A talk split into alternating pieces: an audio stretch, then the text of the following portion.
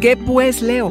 Ser incluyente, procurarse estabilidad y orden y reconocer tu mérito. Audio Horóscopos es el podcast semanal de Sonoro.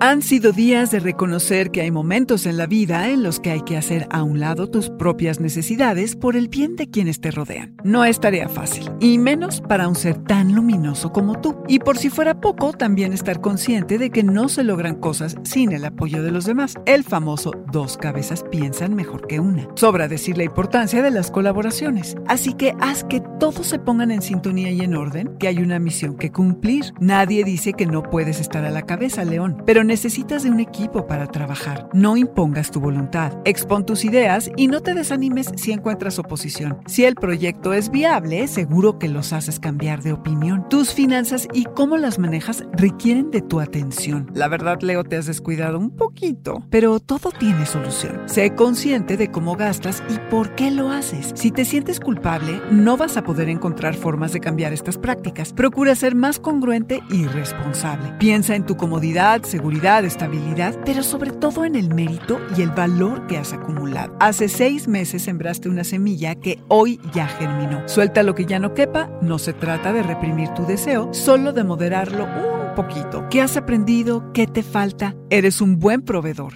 Eres hábil y siempre te las ingenias, León. Pon ese talento en práctica y verás que te llegan nuevas ofertas de trabajo, un nuevo proyecto que gestionar, porque es hora de concretar.